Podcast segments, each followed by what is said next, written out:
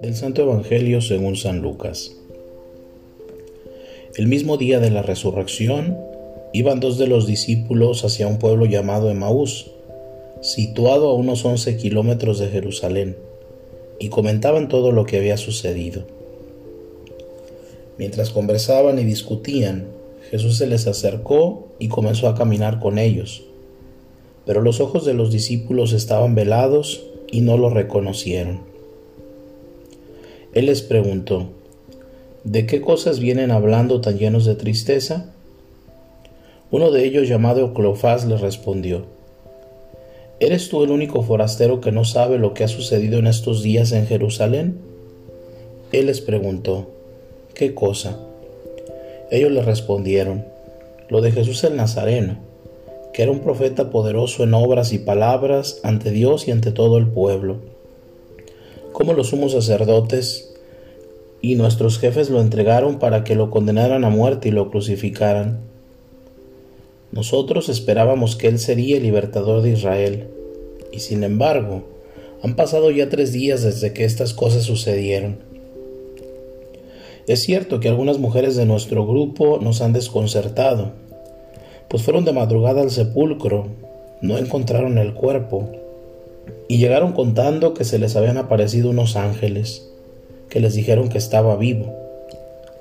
Algunos de nuestros compañeros fueron al sepulcro y hallaron todo como habían dicho las mujeres, pero a él no lo vieron.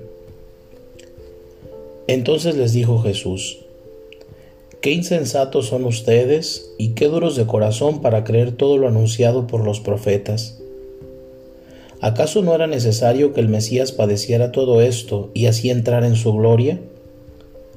Y comenzando por Moisés y siguiendo con todos los profetas, les explicó todos los pasajes de la escritura que se referían a él. Ya cerca del pueblo a donde se dirigían, él hizo como que iba más lejos pero ellos le insistieron diciendo, Quédate con nosotros porque ya es tarde y pronto va a oscurecer. Y entró para quedarse con ellos. Cuando estaban a la mesa, tomó un pan, pronunció la bendición, lo partió y se los dio.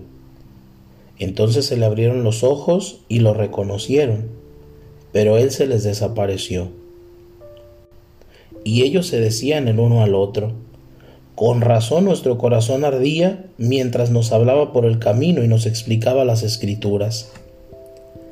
Se levantaron inmediatamente y regresaron a Jerusalén, donde encontraron reunidos a los once con sus compañeros, los cuales les dijeron, De veras ha resucitado el Señor y se le ha parecido a Simón.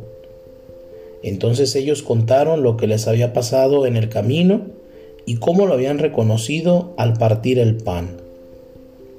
Palabra del Señor. Todos nosotros en nuestras vidas hemos tenido momentos difíciles y oscuros, momentos en los que caminamos tristes, pensativos, sin horizontes, solo un muro delante. Pero Jesús está siempre a nuestro lado para darnos esperanza, para calentar nuestros corazones y decir, adelante, yo estoy contigo. Adelante. El secreto del camino que lleva a Maús está todo aquí. Incluso a través de las apariencias de lo contrario, seguimos siendo amados.